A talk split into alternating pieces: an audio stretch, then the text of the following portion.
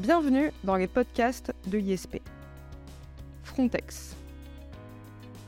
Dès le début des années 2000, et suite à la mise en place de l'espace Schengen en 1995, permettant la libre circulation entre les États membres, les différents organismes de décision de l'Union européenne, que ce soit la Commission, le Conseil ou encore le Comité économique et social européen, ont avancé la nécessité de renforcer la coopération entre les États membres pour la surveillance et la protection des frontières.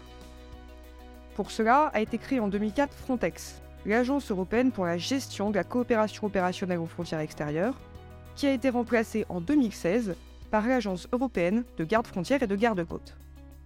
En 2022, l'agence, dont le siège se trouve à Varsovie en Pologne, disposait du plus gros budget des agences européennes c'est-à-dire presque 750 millions d'euros, et d'environ 2000 personnels actifs et répartis entre différents corps, euh, police, gendarmerie, douane, administratif, et détachés de plusieurs États membres. Le 1er mars 2023, le néerlandais Hans Lechtens prenait la direction de l'agence, à la suite du français Fabrice Leggeri, directeur exécutif depuis 2015. La mission principale de Frontex est la coopération entre les agents des différents États membres pour assurer une protection des frontières plus efficace. L'agence joue ainsi plusieurs rôles. Elle aide à l'enregistrement et à l'identification des migrants à leur arrivée. Elle coordonne les moyens humains et techniques dans des opérations particulièrement importantes, euh, que ces dernières soient maritimes, aériennes ou terrestres. Enfin, bien sûr, elle lutte contre l'immigration illégale et la criminalité, transfrontalière, euh, trafic, terrorisme, etc. Récemment, et au-delà des scandales que les médias euh, se font un plaisir de relayer, l'agence est confrontée à un dilemme empirique que M. Leggeri résumait en une phrase. Entre l'impératif de ne pas laisser des gens passer irrégulièrement et de l'autre, le principe de non-refoulement parce que toute personne en besoin de protection a droit à l'asile, comment fait-on? Nous allons donc revenir aujourd'hui sur l'historique de l'agence, ses missions, qu'elles soient politiques, diplomatiques ou opérationnelles, et également son avenir. Pour aborder ces questions, nous avons la chance d'accueillir probablement la personne la plus à même de nous en parler, puisque nous recevons aujourd'hui, et avec beaucoup d'honneur, l'ancien directeur exécutif de Frontex, M. Leggeri. Bonjour, M. Leggeri. Bonjour, Valentine Aberman. Alors, terminologie oblige, est-ce que vous pourriez tout d'abord nous expliquer s'il y a une différence entre Frontex, l'Agence européenne de garde-frontières et de garde-côtes et le Corps européen de garde-frontières et de garde-côtes. Posons en effet les bonnes bases pour s'y retrouver. En fait, Frontex est depuis son origine en 2005 le nom de l'agence européenne chargée de soutenir les États membres de l'Union européenne et les pays associés Schengen. Mais personne n'utilisait le nom complet et officiel, car il était trop compliqué et trop long puisqu'il s'écrivait sur deux lignes. Depuis 2016, l'agence Frontex a reçu un nom officiel, beaucoup plus simple, facile à retenir, facile à comprendre, car il donne une idée de ses missions, et ce nom se traduit dans toutes les langues officielles de l'Union européenne. Agence européenne de garde-frontières et de garde-côtes. Donc, Frontex et Agence européenne de garde-frontières et de garde-côtes c'est la même chose. C'est l'agence qui a son siège à Varsovie, en Pologne. Lorsqu'on écrit ou lorsqu'on parle, je recommande d'utiliser la première fois l'expression Frontex, l'agence européenne de garde-frontières et de garde-côtes, et ensuite, euh, dans le reste de la discussion ou du texte, euh, je recommande de dire Frontex, l'agence. Mais par ailleurs, un règlement européen adopté en 2019 a instauré le corps européen de garde-frontières et de garde-côtes. Il a commencé à, exister et à être déployé sur le terrain le 1er janvier 2021. Le corps européen est recruté, formé, équipé et déployé par l'agence et l'expression corps européen désigne donc l'ensemble des personnels qui effectuent les missions opérationnelles de terrain qui sont confiées à l'agence. Et pour être vraiment précis, le corps européen de garde-frontières et de garde-côtes est composé en gros de deux tiers d'agents nationaux mis à disposition par les États membres pour des durées qui varient entre 4 mois par an et 2 années complètes. Le tiers restant du corps européen est composé de personnels qui sont des employés de l'agence Frontex et qui sont donc régis par le statut de la fonction publique de l'Union européenne. Ces employés de, l'Union européenne, qui portent l'uniforme européen, sont armés et ont l'usage de la force, et ils forment en fait une toute nouvelle catégorie depuis 2021. Alors merci pour ces précisions euh, et ces petites définitions euh, nécessaires. Euh, dites-moi, lorsque vous êtes devenu directeur exécutif de Frontex en janvier 2015, est-ce que vous auriez pu imaginer toutes les évolutions qui se sont produites et notamment quand même beaucoup d'évolutions depuis votre arrivée Voilà une question intéressante car elle me permet de répondre oui par certains aspects et non par certains aspects. Alors tout d'abord, oui, en, me portant candidat au poste de directeur exécutif à l'été 2014, j'avais la vision que l'agence Frontex était en quelque sorte euh, l'embryon d'une organisation opérationnelle qui était amenée à grandir avec le temps, à se voir confier de nouvelles missions qui pourraient un jour aller jusqu'à un corps européen de garde-frontières et de garde-côtes, qui serait, si vous voulez, une sorte de police euh, et de garde-côte fédérale ou confédérale de l'espace Schengen. Alors, je sais que ce mot Europe fédérale suscite souvent une position farouche et souvent aussi des sourires gênés ou compatissants même dans les États qui se proclament les plus favorables à la construction européenne. Mais voyons de quoi nous parlons. En fait, il ne s'agit pas d'une abstraction fédérale théorique ou idéaliste. Il s'agit tout simplement de la réalisation de l'espace Schengen, qui signifie la liberté effective de circulation sans contrôle sur les personnes aux frontières intérieures entre les États membres. Cela signifie la liberté de circulation effective tout d'abord pour les citoyens de l'Union européenne et les citoyens des États associés Schengen, mais l'espace Schengen signifie aussi la liberté de circulation sans contrôle pour les étrangers qui ont un titre de séjour en cours de validité dans l'un des États membres. Et l'espace Schengen signifie aussi la liberté de circulation sans contrôle aux frontières intérieures pour les étrangers qui sont en visite temporaire pour un maximum de trois mois, dès lors qu'ils sont entrés légalement, et parfois avec un visa lorsque leur nationalité y est soumise.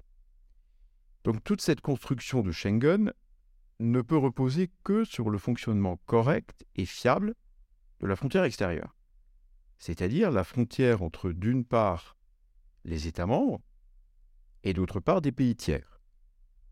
Alors la frontière extérieure est soit terrestre avec les pays tiers qui touchent physiquement un État membre, par exemple la Turquie, l'Ukraine, la Moldavie, la Biélorussie, la Russie ou bien la frontière extérieure est maritime, en Méditerranée, dans l'océan Atlantique, la Manche, la mer du Nord, la mer Baltique ou la mer Noire. Et la frontière aérienne se trouve dans chaque aéroport ouvert au trafic international, en provenance ou à destination de pays tiers. Alors, oui, pour traiter de tels défis, je m'imaginais bien que l'agence Frontex aurait, avec le temps, des missions plus larges et un rôle plus important que celui qu'elle avait en 2015 lorsque j'ai pris mes fonctions. Mais cette vision n'était pas mon imagination personnelle. Elle est la conséquence de ce que les États fondateurs de Schengen ont voulu. Une frontière extérieure, qui soit la frontière extérieure commune partagée par tous les États membres de cet espace de libre circulation, une frontière extérieure contrôlée et surveillée conformément au Code frontière Schengen, qui est d'ailleurs devenu un, règlement européen en 2006. Et donc finalement, ce Code frontière Schengen étant une législation européenne supérieure aux lois nationales, il ressemble en fait à un embryon de loi fédérale ou confédérale pour gérer les frontières extérieures de l'Union européenne. Et donc, si vous voulez, de ce fait, il ne m'était pas si difficile d'imaginer que l'agence pourrait devenir un jour un embryon, disons, de police européenne des frontières extérieures, fédérales ou confédérales.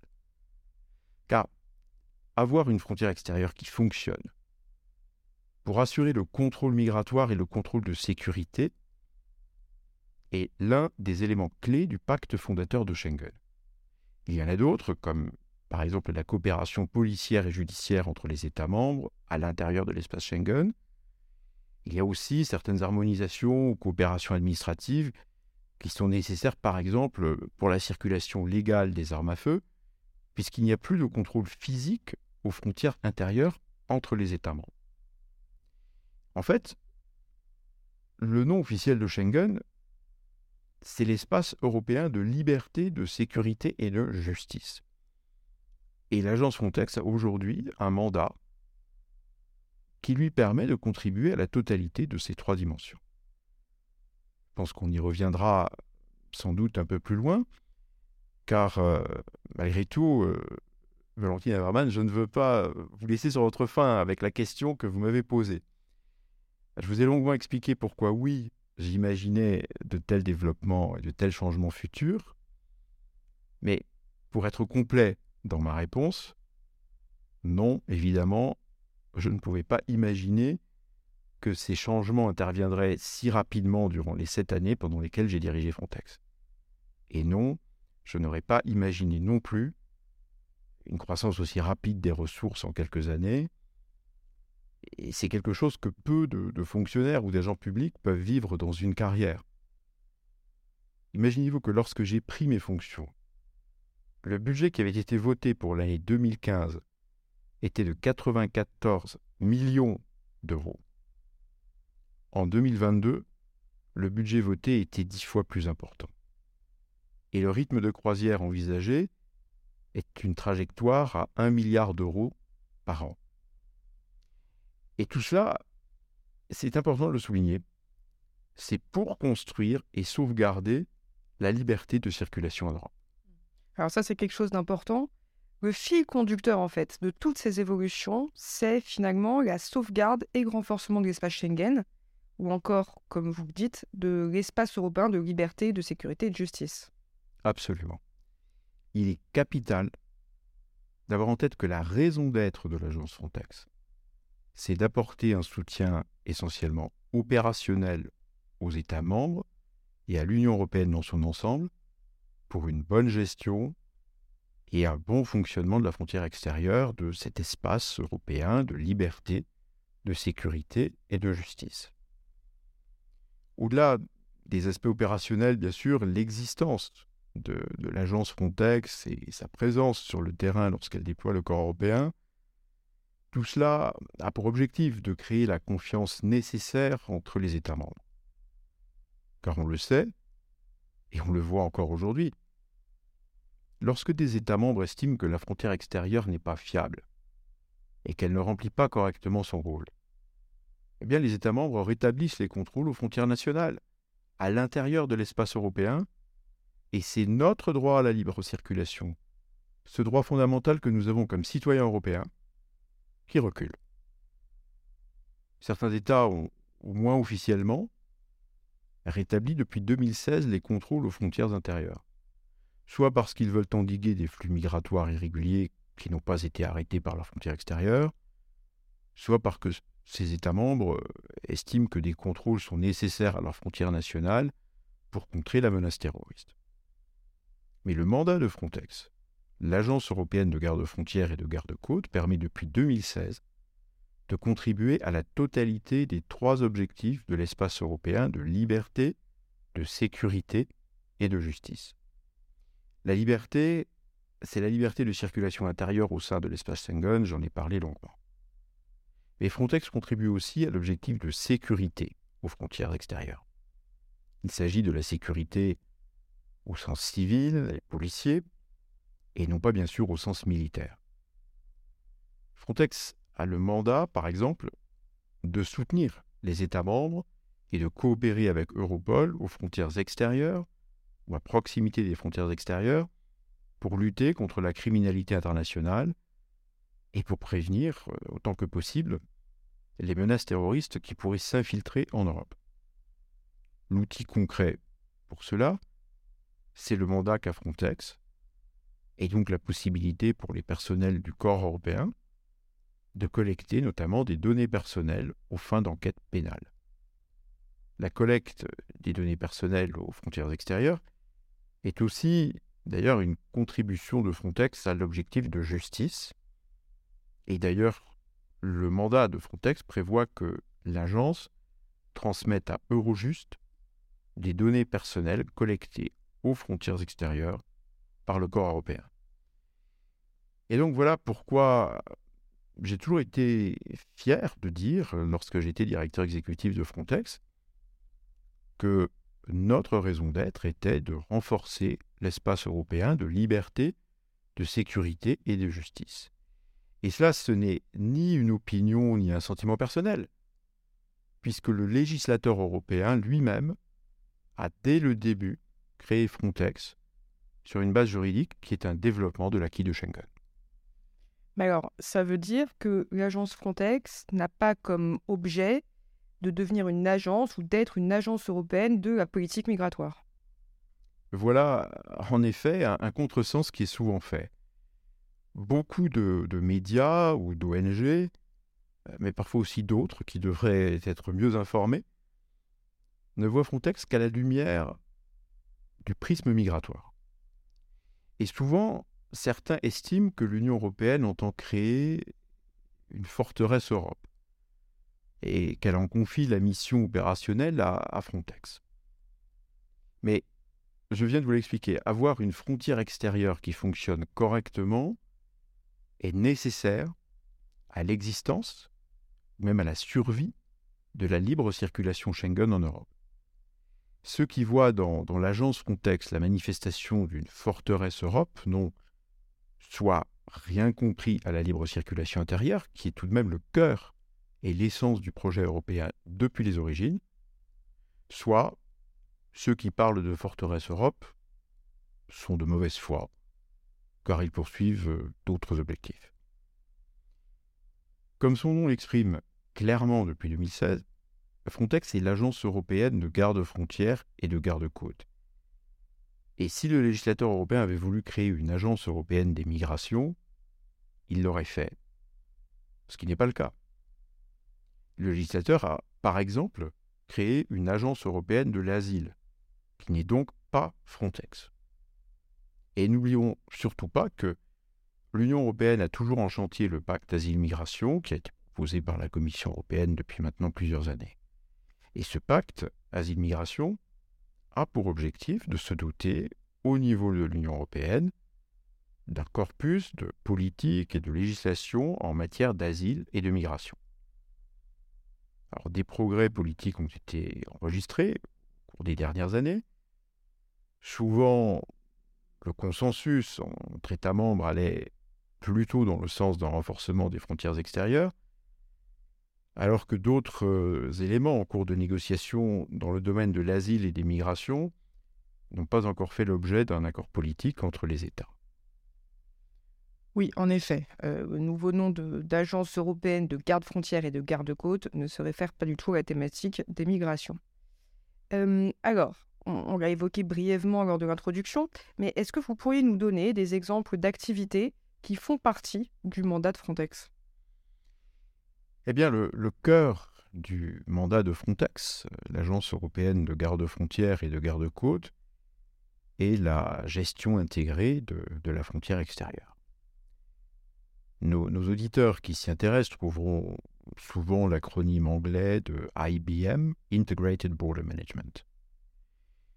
Alors pour éviter des, détails techniques euh, trop analytiques, trop complexes, euh, qui font à mon sens perdre la dimension stratégique d'ensemble, lorsque j'étais directeur exécutif de Frontex avec mes collègues, nous avions structuré nos activités en trois grandes familles d'objectifs et d'actions qui pouvaient à l'époque, en 2019-2020, résumer la gestion intégrée des frontières extérieures. Ces trois éléments sont, premièrement, we know, nous savons. Deuxièmement, we support, nous soutenons. Troisièmement, we build, nous construisons. Alors en premier lieu, Il y a donc un pilier tournant autour de la connaissance. Nous savons, we know. Tout cela désigne le mandat de l'agence en matière de collecte d'informations générales, produire une analyse et, une prévision des risques pluriannuels, annuels ou même mensuels. Cela désigne aussi la collecte d'informations en temps réel, lorsque par exemple un avion ou un drone de Frontex survole une zone de la frontière extérieure maritime ou terrestre, détecte des tentatives de franchissement illégal, des activités suspectes ou criminelles, et on partage les images en temps réel avec les États membres concernés et bien sûr aussi en temps réel avec le centre opérationnel de Frontex à Varsovie. Ce pilier de la connaissance englobe aussi, par exemple, l'étude de vulnérabilité que Frontex fait chaque année afin, en d'autres termes, d'auditer les capacités techniques et humaines mises en place par chaque État membre pour gérer sa portion de frontières extérieures.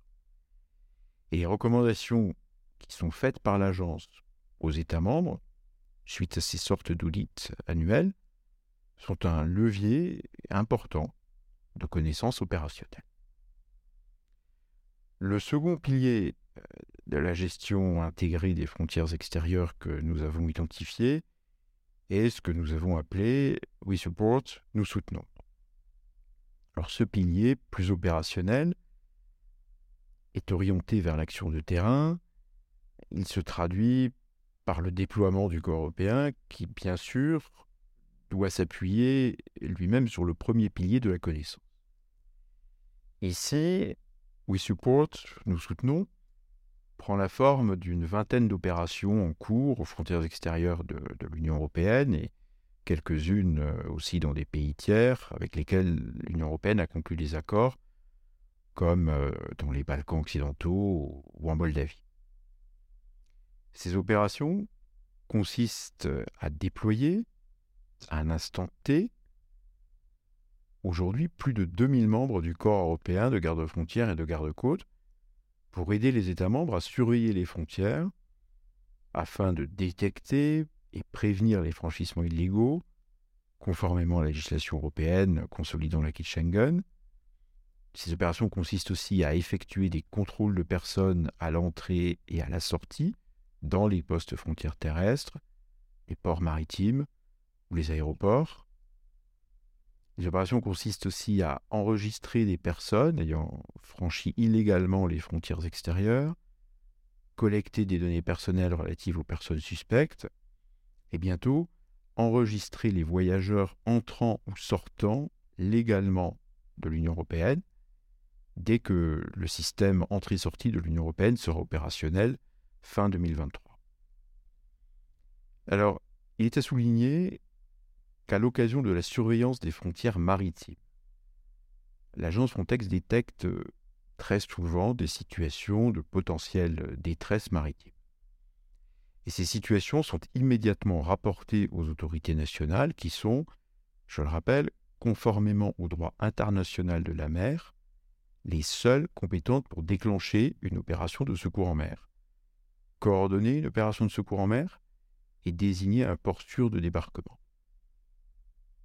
À ce titre, pendant toute la durée de mon mandat de directeur exécutif de Frontex, l'agence a ainsi secouru 300 000 migrants irréguliers en mer Méditerranée ou en mer Égée. Et la quasi-totalité a été débarquée dans un État membre de l'Union européenne, la Grèce, l'Italie ou l'Espagne. Historiquement, en fait, les premières missions de, de l'agence avaient traditionnellement lieu en Grèce, en Italie et en Espagne. Mais avec la croissance des moyens de l'agence, avec l'élargissement de son mandat, avec la diversification de la géographie des risques, en 2021 par exemple, j'ai pour la première fois décidé de déployer une centaine de personnels en Lituanie, à la frontière biélorusse. Et en 2022, une opération massive de 200 personnels en Roumanie à la frontière ukrainienne. Et lorsque j'ai quitté mes fonctions en 2022, la distance géographique entre nos grosses opérations les plus éloignées les unes des autres était de plus de 4000 km entre la Lituanie et les îles Canaries en Espagne. Alors certaines missions de Frontex ont un lien très marqué avec la lutte contre l'immigration irrégulière, comme euh, par exemple l'enregistrement dans Eurodac de toutes les personnes interpellées alors qu'elles ont franchi illégalement la, frontière extérieure, bien encore euh, le soutien apporté par Frontex en matière d'éloignement des étrangers en situation irrégulière, qui, s'appelle le retour dans le jargon de l'Union européenne. Et à cet égard, pendant mon mandat, j'avais fait passer la, la, part de Frontex de 1,5% à 10% du total annuel des éloignements effectifs réalisés à partir du territoire de l'Union européenne vers le territoire d'un pays tiers. Et puis, toujours au titre de ce second pilier de la gestion intégrée des frontières extérieures, donc We Support, nous soutenons, il y a la lutte contre la criminalité et la sécurité aux frontières extérieures terrestres et maritimes, avec des, des saisines euh, considérables de drogue en Méditerranée ou dans l'Atlantique, des saisines d'armes à feu, des interceptions de véhicules volés en Europe, et la contribution au démantèlement de trafic d'êtres humains. Et enfin, le troisième pilier que nous avons identifié dans la gestion des frontières extérieures, We Build, nous construisons. Ici, l'élément le plus important est la construction du corps européen de garde-frontières et de garde-côtes. Donc c'est le recrutement du personnel, sa formation, son déploiement, son équipement avec le matériel nécessaire, la mise en place de capacités européennes avec des véhicules terrestres, des patrouilleurs maritimes, des avions, drones, pour ne donner que, quelques exemples. Mais cette construction d'une capacité européenne de gestion des frontières extérieures implique aussi d'assurer la bonne interopérabilité entre Frontex et les États membres, en termes de personnel, en termes de doctrine d'emploi, en termes d'équipement technique. Et ma conviction est que le mandat de l'agence Frontex, c'est de rechercher cette interopérabilité sur la totalité du spectre des compétences. Donc, dans les aspects de la gestion de l'immigration irrégulière, dans les aspects de lutte contre la criminalité, dans les aspects du maintien de la sécurité de nos frontières extérieures au sens civil, et tout cela sur terre comme sur mer, en Europe, mais aussi en coopérant avec des pays tiers. Voilà, j'espère que je n'ai pas été trop long en, vous décrivant la liste des activités de, Frontex. Alors surtout, en vous entendant, euh, comment dire, j'ai l'impression que vous, que vous insistez beaucoup sur la partie euh, opérationnelle et donc, c'est important pour vous de désigner Frontex ou euh, l'Agence européenne de garde-frontières et garde-côtes parmi les agences de police euh, ou de law enforcement, comme disent les anglo-saxons, et vous me pardonnerez pour mon accent un petit peu défaillant. Vous êtes tout à fait pardonné. c'est un premier point qui va de soi. Mais oui, effectivement, euh, comme vous le dites, c'est exactement cela, euh, et, pour plusieurs raisons. En, 2007, pardon, en 2017, donc en 2017, un, journaliste euh, m'avait demandé lors d'un point presse si je serais d'accord avec l'idée que Frontex est un acteur du law enforcement. Et je lui ai répondu que c'était le plus beau compliment qu'il pouvait faire à l'agence et qu'ils avaient tout compris de la mission qui nous était assignée par le législateur européen. Et d'ailleurs, c'est aussi ce que j'ai très rapidement commencé à, dire au personnel de l'agence, en particulier au moment de commencer la, la transformation de Frontex, décidée par le législateur en 2016. Cette transformation de 2016 était la réponse politique de l'Union européenne en réaction à la crise migratoire et sécuritaire qui a failli faire définitivement disparaître l'espace Schengen. Je rappelle le contexte. 1,2 million de migrants ont franchi illégalement la frontière extérieure en 2015, et par ailleurs, sept États membres de l'Union européenne ont été frappés par le terrorisme en 2015-2016. Il y avait à, mon arrivée à la tête de Frontex en 2015 euh, une sorte d'ambiguïté sur le rôle de Frontex et sa nature. Était-ce une agence de style euh, police, garde-frontière Bien, était-ce plutôt, on va dire, une sorte d'organisation humanitaire partenaire des ONG Mais dire que Frontex est davantage un acteur policier qu'un acteur humanitaire ne signifie pas que l'on n'accorde pas de place aux droits fondamentaux définis par la Charte des droits fondamentaux de l'Union européenne. Au niveau national, la police et les forces de l'ordre agissent évidemment dans le respect de la Constitution et des droits qu'elle accorde aux personnes. Alors, pourquoi certains ont-ils hystérisé le débat au niveau de l'Union européenne, en particulier à partir de 2020, en considérant que l'alpha et l'oméga du rôle de Frontex devaient être les droits fondamentaux des migrants? En tout cas, le sens de toutes les évolutions législatives européennes en 2016 et en 2019 est limpide. Et cela a donné sens à mon engagement pour ce projet auquel je crois. Une agence Frontex, agence européenne de garde-frontières et de garde-côtes, qui est un acteur de la communauté du law enforcement. La volonté du, du législateur européen est limpide. Lorsqu'elle a donné à Frontex le mandat de collecter des données personnelles aux fins d'enquête pénale, le mandat de contribuer à la lutte contre la criminalité, la prévention du terrorisme aux frontières extérieures, et finalement en 2019, le mandat de créer le corps européen de garde-frontières et de garde-côtes avec une nouvelle catégorie qui serait des employés de l'Union européenne portant un uniforme et une arme à feu et ayant le pouvoir d'utiliser la force.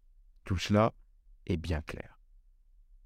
Et le rôle de Frontex est à mon sens de prendre sa place parmi la famille des acteurs du law enforcement en soutien des États membres et en coopération avec les autres acteurs européens de ce domaine et en tout premier lieu en bonne complémentarité avec Europol. En clair, comme me l'avait dit le commissaire européen Dimitris Avramopoulos en 2019, la mission était de mettre en place quelque chose qui ressemble, bien sûr dans toute la mesure du possible, à une police européenne des frontières extérieures, dans le respect de la souveraineté nationale des États membres, qui conservent euh, à cet égard la responsabilité première. Alors vous insistez beaucoup sur euh, la polyvalence de l'agence et, donc de son mandat, et notamment sur les coopérations que vous avez engagées avec notamment d'autres agences européennes. Est-ce que vous pourriez développer un petit peu cette partie? Oui, vous, avez raison il y a une vraie polyvalence de, l'Agence européenne de garde-frontières et de garde-côtes. Car en fait, dans, nos États membres, ces métiers et ces autorités de garde-frontières sont polyvalents. À la différence de, ceux qui ne voient l'activité de Frontex qu'à travers le seul prisme de l'immigration, lorsqu'on réfléchit à la mission de gérer la frontière, on réalise qu'une frontière est comme un filtre euh, ou une écluse qui marque euh, la distinction entre ce qui est le dedans et ce qui est le dehors. Et on réalise que, bien évidemment, une frontière extérieure de l'Union européenne qui fonctionne correctement est un lieu de passage qui doit être ouvert à tous les mouvements de personnes et de biens qui sont légaux, mais la frontière extérieure doit détecter, dissuader ou empêcher les mouvements de personnes ou de biens qui sont illégaux ou qui menacent notre sécurité. Donc la fonction de ce filtre ou de cette écluse, c'est de préserver le fonctionnement de ce qui est, je dirais, la maison commune des États membres de l'Union européenne, qui acceptent, je le rappelle, la libre circulation sans contrôle entre eux de part et d'autre d'une frontière extérieure s'appliquent des droits, des normes techniques, des règles sanitaires qui sont différentes. Et l'écluse de la frontière extérieure veille à ce qu'en entrant chez nous, des personnes ou des biens ne remettent pas en cause nos règles, ni l'architecture patiemment mise en place, par exemple au titre du marché commun européen ou du droit du travail. Alors je déborde du, mandat de Frontex dans mes exemples, car je souhaite vous montrer toute la polyvalence de la mission de garder les frontières. Alors nous avons déjà évoqué précédemment que, que l'agence Frontex déploie le corps européen sur terre, sur mer, dans les aéroports, ce qui implique déjà une grande polyvalence, en lien avec le, traitement de l'immigration irrégulière et les aspects davantage en lien avec la, la lutte contre la criminalité ou le terrorisme. Mais pour donner un caractère plus concret à la coopération entre Frontex et Europol, avec la directrice Europol et d'ailleurs en présence de nos deux conseils d'administration réunis ensemble en 2018, nous avons défini que les gardes-frontières et les gardes-côtes parce qu'ils sont physiquement présents à la frontière extérieure, peuvent être euh, les yeux et les oreilles de la police. Et donc on voit que cela offre le cadre conceptuel et opérationnel pour la collecte de données personnelles par le corps européen et par Frontex afin de, les transmettre à Europol ou à la police des États membres. Et j'ai signé avec Europol un accord de coopération en 2016, puis un arrangement plus technique sur les données personnelles en 2021. Autre exemple, avec l'Agence européenne de l'asile, l'ancienne EASO. J'ai également conclu un accord de coopération. Chacune de ces deux agences a un rôle bien distinct. Et il est important que les gardes-frontières sachent comment orienter vers les autorités chargées de l'asile les personnes qui semblent nécessiter la protection internationale. Et réciproquement, il est important que les autorités chargées de l'asile comprennent la plénitude des missions de garde-frontières pour empêcher l'immigration irrégulière économique, pour détecter les menaces à notre sécurité intérieure. Alors, comme directeur exécutif de Frontex, j'ai aussi conclu des accords de coopération avec l'agence européenne EU-LISA, qui est chargée des systèmes d'information à grande échelle et des bases de données de, l'Union européenne dans les matières euh, justice et affaires intérieures. En clair, Frontex a mis en place des coopérations avec l'agence européenne qui est chargée de développer et de faire fonctionner le système d'information Schengen, le Visa Information System, Eurodac et très bientôt le système entrée-sortie de l'Union européenne et ETIAS. Alors ce dernier point ETIAS est d'ailleurs le, parfait exemple d'une coopération entre, entre agences européennes. ETIAS est une préautorisation électronique que devront obtenir tous les voyageurs non citoyens de l'Union européenne et non citoyens des États associés Schengen avant de se présenter à notre frontière extérieure. C'est comparable, euh, si vous voulez, à, l'ESTA euh, américain que, connaissent nos auditeurs ayant l'habitude de voyager vers les États-Unis. Eh bien, Frontex, en sa qualité d'agence européenne de garde-frontières et de garde-côtes, héberge et fait fonctionner l'unité centrale européenne ETIAS, alors que l'agence IULISA construit son architecture réseau et qu'Europol est mise à contribution pour utiliser la liste d'attention Europol, la Europol Watchlist, qui permet, entre autres, d'identifier les voyageurs étrangers potentiellement problématiques. Et puis, comme l'objectif d'ETIAS est de prévenir les risques en matière d'immigration irrégulière, de sécurité, mais aussi de santé publique, j'ai aussi engagé des pourparlers de coopération avec le Centre européen de prévention et de contrôle des épidémies. Et notre euh, rapprochement était déjà devenu une évidence et une réalité malheureusement, euh, à cause de la pandémie en, 2020. Alors enfin, comme euh, Frontex a bien sûr un pied en mer au titre euh, de la fonction garde-côte, je voudrais donner encore l'exemple de la coopération entre Frontex, l'Agence européenne de sûreté maritime et l'Agence européenne de contrôle des pêches. Cette coopération tripartite est assez exceptionnelle car elle a été inscrite par le législateur européen dans les trois règlements fondateurs des trois agences, dans les mêmes termes, avec la mission de développer ensemble la fonction de garde-côte européenne. Concrètement, j'ai mis en place avec les, deux autres collègues dirigeant ces agences un cadre de coopération avec des objectifs annuels précis. Avec l'Agence européenne de contrôle des pêches, Frontex a par exemple mis au point un mécanisme opérationnel pour que les missions de, de surveillance aérienne des frontières maritimes puissent partager en temps réel toutes les informations, y compris les images et vidéos, qui sont utiles ou qui semblent utiles pour la détection et la répression des actes de pêche illégale. Par ailleurs, avec l'Agence européenne de sûreté maritime, nous avons développé des protocoles similaires en matière de détection et de répression des pollutions maritimes et de la criminalité environnementale en mer.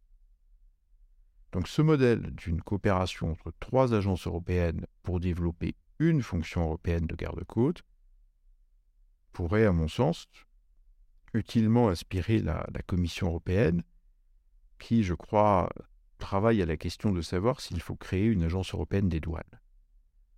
J'avais, à l'époque, été consulté en 2021 et j'avais préconisé, à titre personnel, de confier ce mandat conjointement aux deux grosses agences européennes existantes, Frontex, car les douanes, c'est tout de même un métier de la frontière, et puis Europol, car les douanes sont généralement compétentes pour des formes de criminalité, comme par exemple le, trafic de drogue. Donc voilà un petit peu l'illustration de cette polyvalence qui permet aussi d'établir des ponts de coopération avec des acteurs européens et nationaux qui ont d'autres métiers, mais qui sont bien complémentaires. Puis de multiples, de multiples coopérations, finalement. Euh, alors, le volet coopération avec les autres agences européennes est très clair. Est-ce que, enfin, j'imagine qu'il y a aussi tout le volet collaboration et coopération avec les, autorités nationales, c'est-à-dire les différents États membres associés à Frontex? Oui, tout à fait, la, coopération entre les agences européennes ne doit pas nous faire oublier l'essentiel. Les agences travaillent pour soutenir l'action des États membres et donc pour soutenir les autorités nationales dans la mise en œuvre des politiques européennes. Et c'est très clair dans le domaine euh, justice et affaires intérieures. Et il faut là aussi être très clair, les États membres restent des États souverains.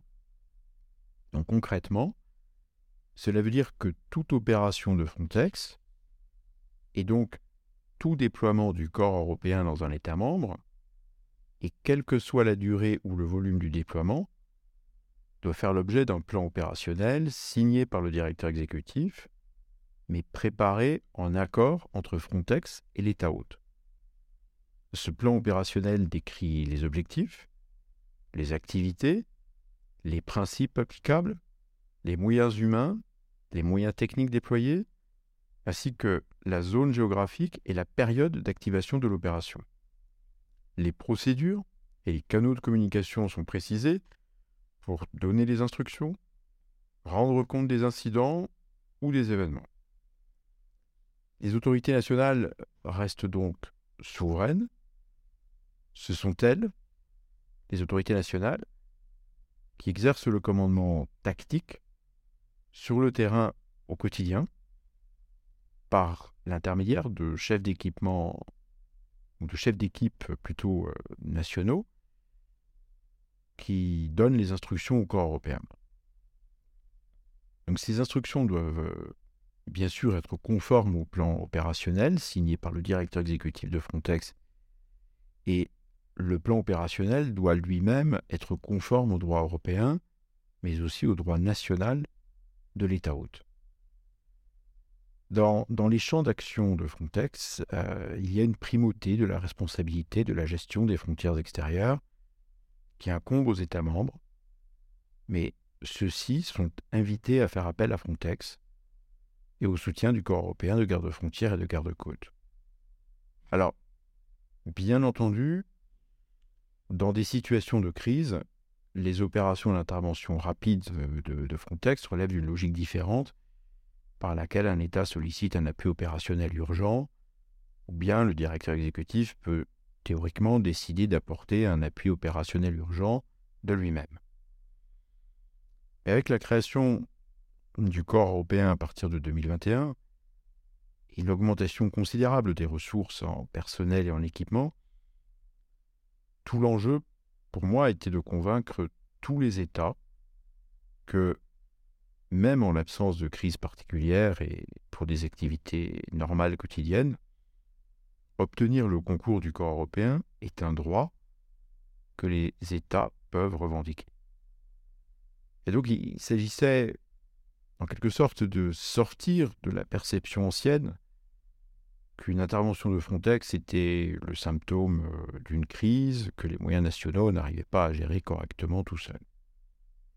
Et c'est dans cet esprit qu'à partir de 2019, avec mes collègues, nous avons établi un catalogue des services de Frontex afin de permettre euh, de faire la promotion aux États et de leur montrer que dans la panoplie très large offerte par Frontex, il y a bien des activités qui les intéressent.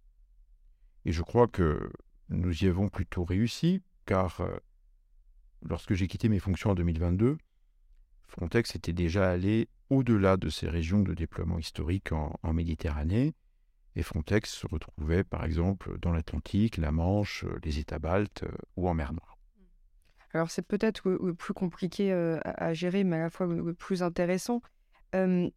comment on fait dans la pratique pour gérer des relations avec autant d'États différents qui ont donc forcément des traditions opérationnelles, des géographies, des histoires, des cultures très différentes, voire même, peut-être ce qui joue le plus dans la question qui nous intéresse, des, attentes politiques en, matière de, gestion des frontières extérieures différentes, peut-être même opposées.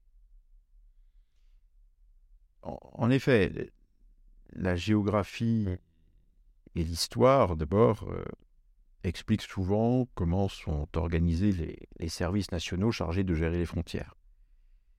Alors, outre l'évidence que, certains États enclavés n'ont pas de garde-côte puisqu'ils n'ont pas de frontières maritimes, il faut aussi prendre en compte que la longue frontière extérieure terrestre, à l'est de l'Europe, entre la région arctique et la mer Noire, a souvent conduit les États à adopter un modèle national très intégré entre d'une part la police des frontières qui contrôle les personnes, et d'autre part les douanes qui contrôlent les biens et, sont attentives aux risques de contrebande de tabac, d'alcool ou, de carburant par exemple.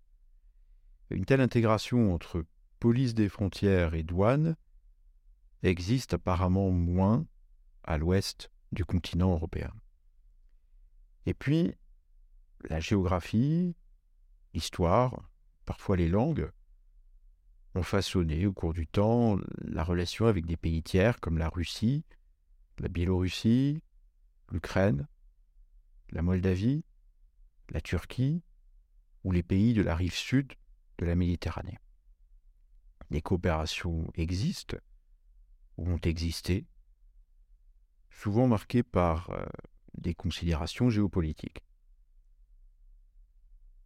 Mais après les, menaces hybrides qui ont été utilisées en 2020 et 2021 euh, contre la Grèce, la Lituanie et la Pologne en, instrumentalisant l'immigration irrégulière, donc après ces menaces hybrides de 2020 à 2021, la guerre en Ukraine depuis 2022 nous fait vraiment toucher du doigt que la gestion d'une frontière extérieure englobe bien davantage d'enjeux que le code frontière Schengen, ou les droits fondamentaux des migrants qui, sont très chers à, certains et considèrent cela comme l'alpha et l'oméga de, de Frontex.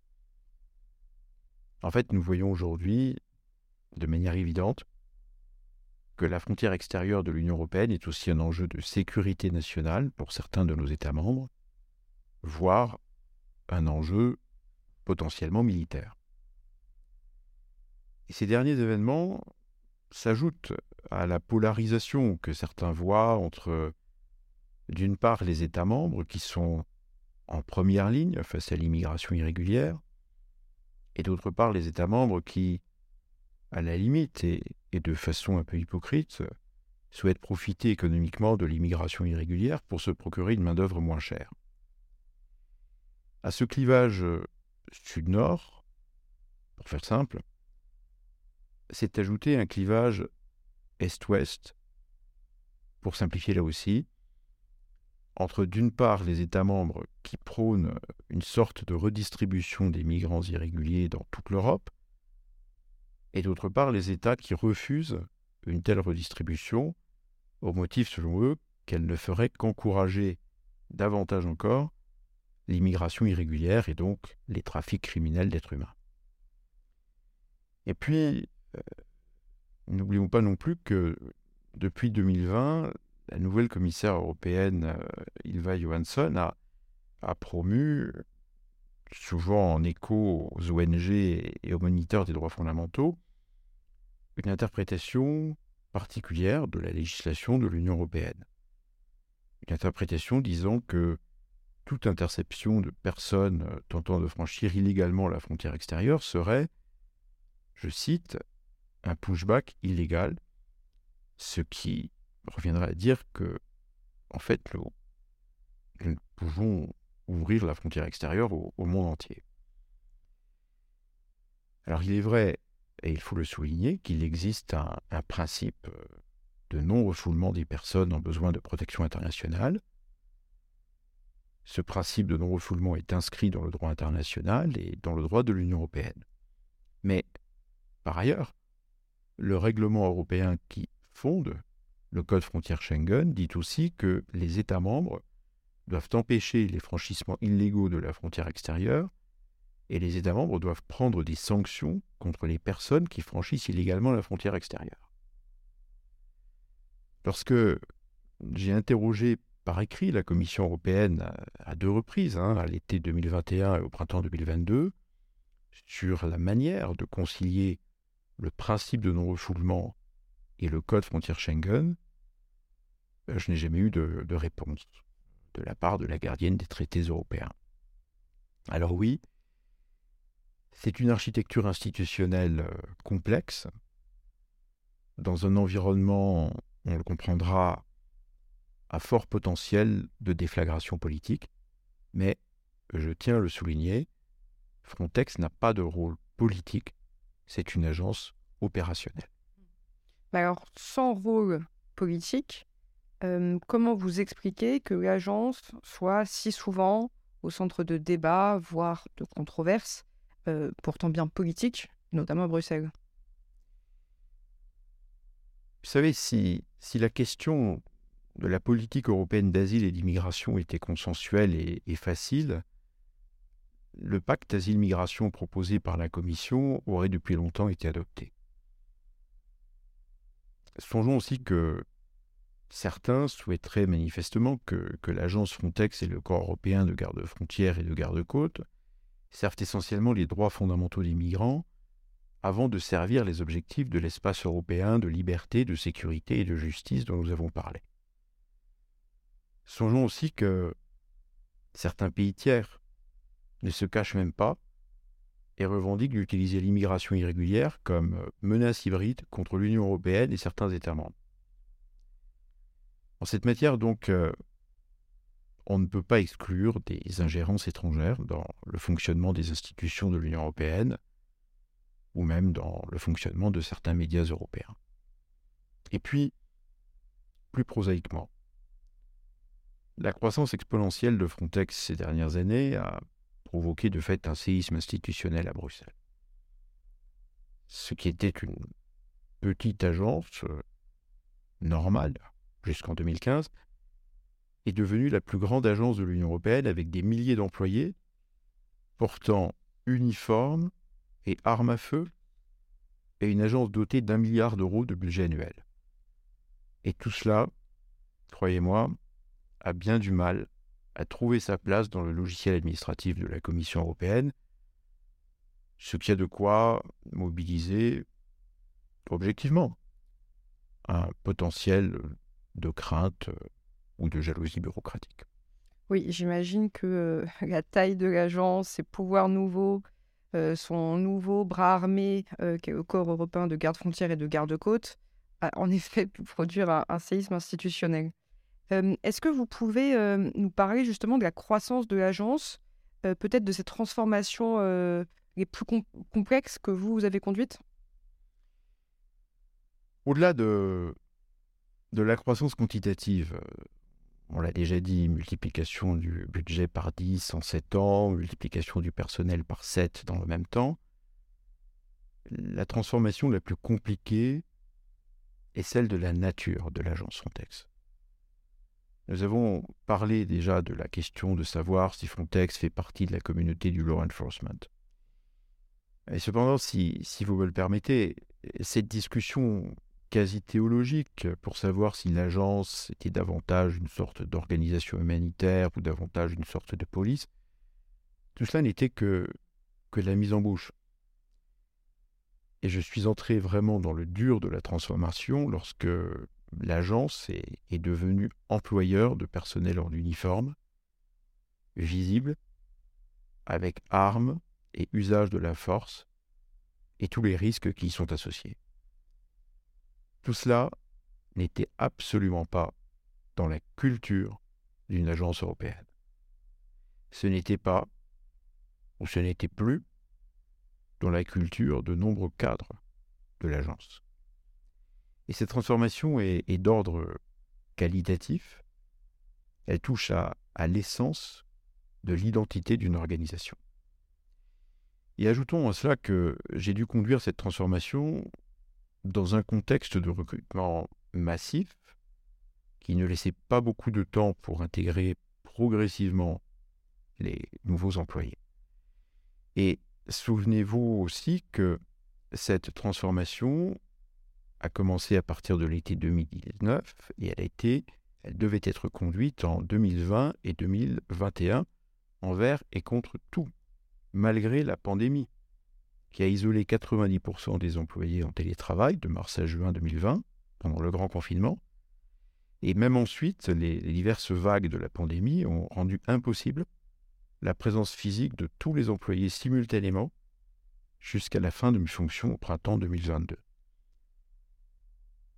Et lorsqu'on travaille à transformer la culture collective d'une organisation, Comment le faire dans un délai contraint par l'obligation légale de déployer le corps européen avant le 1er janvier 2021 Et comment le faire lorsque les personnes ne peuvent pas interagir normalement en mode présentiel?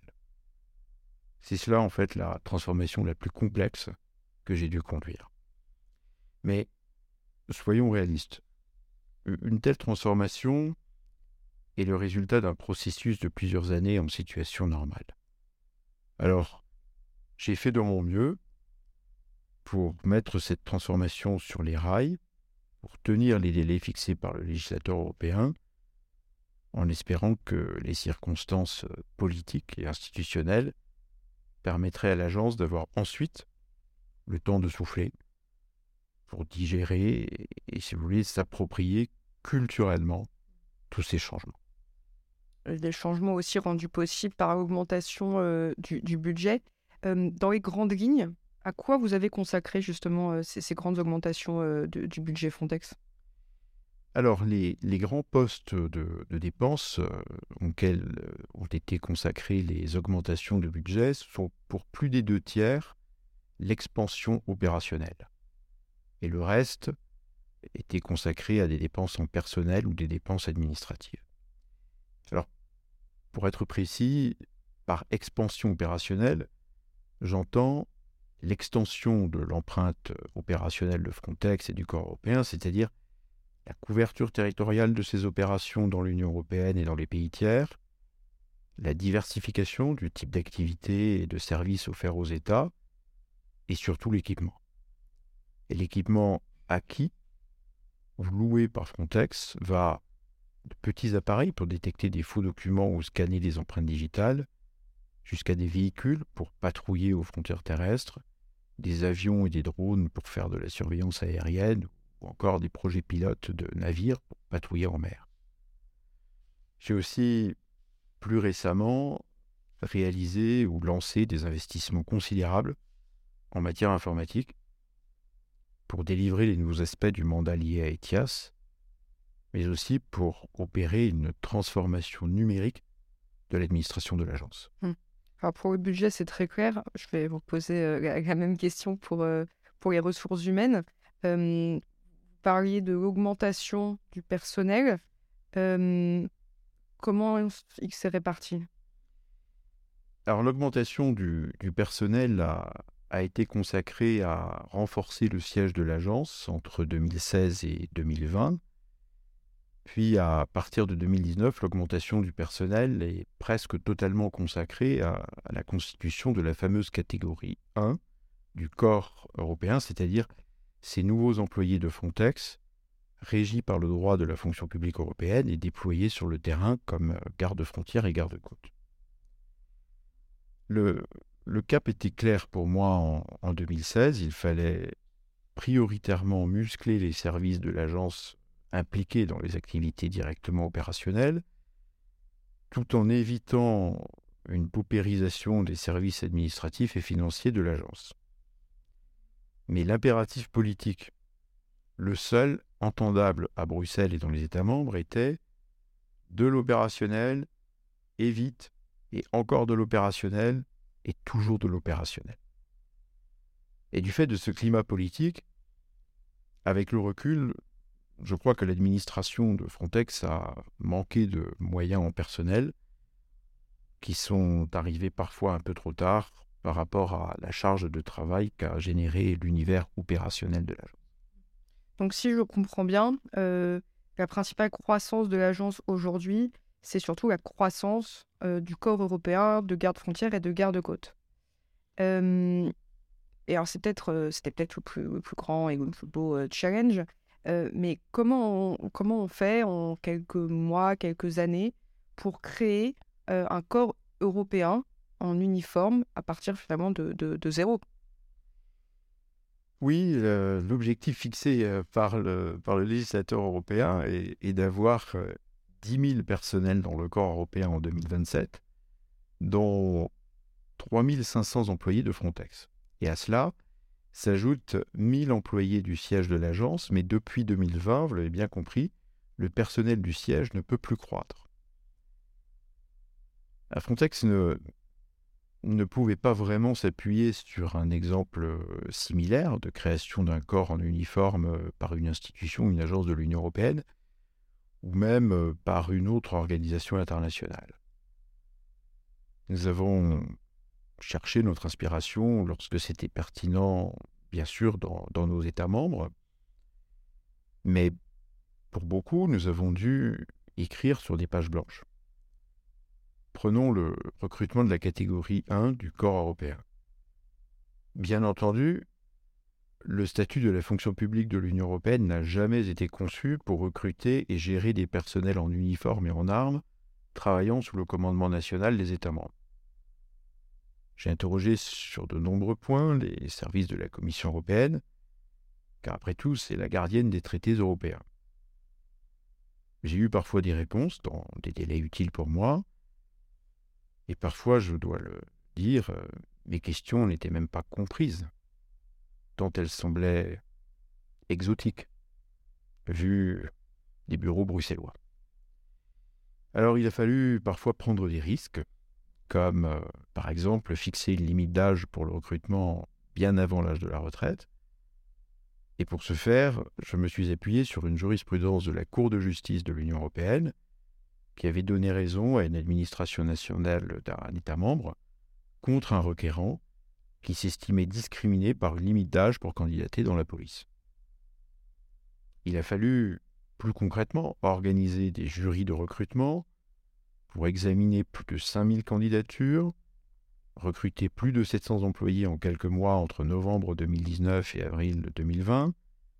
Il a fallu mettre au point des épreuves sportives pour apprécier la performance physique, trouver des partenaires extérieurs pour organiser de telles épreuves, et le tout en passant entre les gouttes des divers confinements pour cause de pandémie. Il a fallu aussi dans un autre registre, faire dessiner des projets d'uniforme européen, faire approuver l'uniforme européen par la Commission européenne puis par le Conseil d'administration, puis faire fabriquer l'uniforme européen. Il a fallu aussi résoudre des questions juridiques euh, sensibles pour passer légalement des marchés publics d'acquisition d'armes de poing, mettre en place des procédures de délivrance de port d'armes, d'enregistrement des armes et d'inventaire des armes. Il a fallu mettre au point un programme de formation de six mois, d'abord théorique puis pratique, y compris le tir. Il a fallu sélectionner des centres de formation partenaires pour accueillir la formation du corps européen, car c'est cocasse, mais c'est vrai, Frontex n'a pas le droit d'avoir son centre de formation. Il a fallu totalement rénover le concept opérationnel, mettre en place une chaîne logistique pour l'acheminement du matériel et des équipements vers les lieux de déploiement, mettre en place une chaîne de commandement interne au corps européen avec des grades.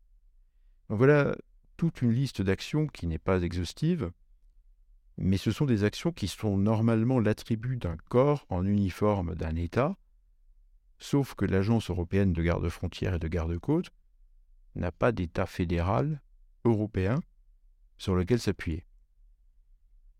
Les États membres nous ont aidés là où ils le pouvaient, mais il leur manquait la familiarité avec la culture et l'écosystème européen, ses contraintes, ses logiques administratives. Ceci étant, c'est une aventure passionnante, même euh, si elle paraît titanesque. Et sur le long terme, une fois que les questions d'organisation logistique auront atteint leur trajectoire de croisière, ce qui sera déterminant, c'est la culture commune de tous les gardes-frontières et gardes-côtes européens. Et la clé pour cela, c'est la formation initiale et la formation continue. Oui, bien sûr, la, formation est une, dimension euh, importante, nécessaire. Euh, c'est notre vocation euh, à l'ISP. quel rôle d'ailleurs peuvent jouer à travers l'Union européenne les institutions euh, de formation, euh, que ce soit pour aider l'agence euh, et les États membres de l'Union européenne à consolider ce corps européen de garde-frontières et de garde-côtes et pour préparer son, avenir. Depuis de nombreuses années, Frontex avait un, réseau d'institutions publiques de, formation de garde-frontières ou, de policiers ou, équivalents quels que soient les, noms et les couleurs d'uniforme à, travers les États. À l'origine, il s'agissait de former des agents nationaux pour pouvoir participer à des opérations de Frontex. Mais avec la création du corps européen, et en particulier de la catégorie 1, qui sont donc des employés de Frontex, les priorités ont changé. Il faut faire de la formation initiale, prévoir la formation continue de cette catégorie 1, tout en offrant la formation continue satisfaisante pour permettre aux agents nationaux d'occuper leur poste dans les autres catégories 2 et 3 du corps européen. Et puis, idéalement à terme, il faudrait que tout garde-frontière ou garde-côte national soit formé selon un tronc commun européen, afin, disons, d'avoir un socle de savoir-faire professionnel commun, mais aussi une culture commune pour la gestion de notre frontière extérieure commune c'est la condition pour une interopérabilité complète avec le corps européen. Et à court terme et dans, l'immédiat, je crois qu'il faut faire connaître les opportunités de carrière dans la catégorie 1 du corps européen, donc en qualité d'employé de Frontex. Je crois qu'il faut faire connaître les opportunités euh, d'aller et retour entre le corps européen et les services nationaux. Et l'existence de, de viviers compétents et motivés, ayant les compétences euh, linguistiques suffisantes et la capacité d'intégration dans un corps européen nécessairement multiculturel. Donc voilà euh, l'enjeu de long terme qui se prépare dès aujourd'hui. Donc une belle mission pour toutes les institutions de, formation en Europe.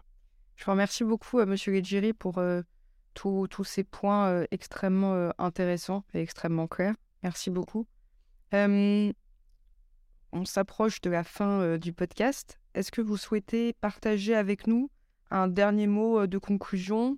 Alors, à propos de, cette aventure, de votre aventure hors du commun, mais également de l'aventure qui est quand même plutôt méconnue l'aventure Frontex et l'aventure des, officiers du corps européen de garde frontière et de garde-côte Eh bien, tout d'abord, c'était un, grand honneur de servir cette mission européenne avec l'ensemble des collègues qui m'ont accompagné.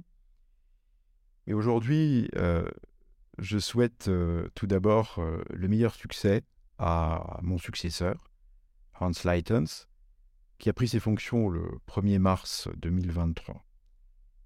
Et je sais qu'il a la compétence et l'expérience professionnelle pour faire de l'Agence européenne de garde-frontières et de garde-côtes un, acteur du law enforcement européen, puisqu'il était, il y a quelques jours encore, commandant de la maréchaussée royale des Pays-Bas. Je lui souhaite, ainsi qu'à tous les employés de Frontex et du corps européen, de jouir d'un environnement politique euh, favorable, c'est-à-dire un, environnement politique qui encourage leur développement dans une culture de corps européen en uniforme. Et je vois un premier encouragement dans la prise de position écrite d'un groupe de 13 États membres qui se nomment les amis de Frontex, Friends of Frontex, et qui demande à Frontex d'aider les États membres à protéger les frontières extérieures. Et enfin, euh, Charles-Argentine Haberman, euh, permettez-moi de vous remercier et de remercier l'ISP pour votre invitation et la coopération excellente que nous avons développée à cette occasion. Merci beaucoup. Merci beaucoup à vous. Au revoir à tous et euh, à très bientôt.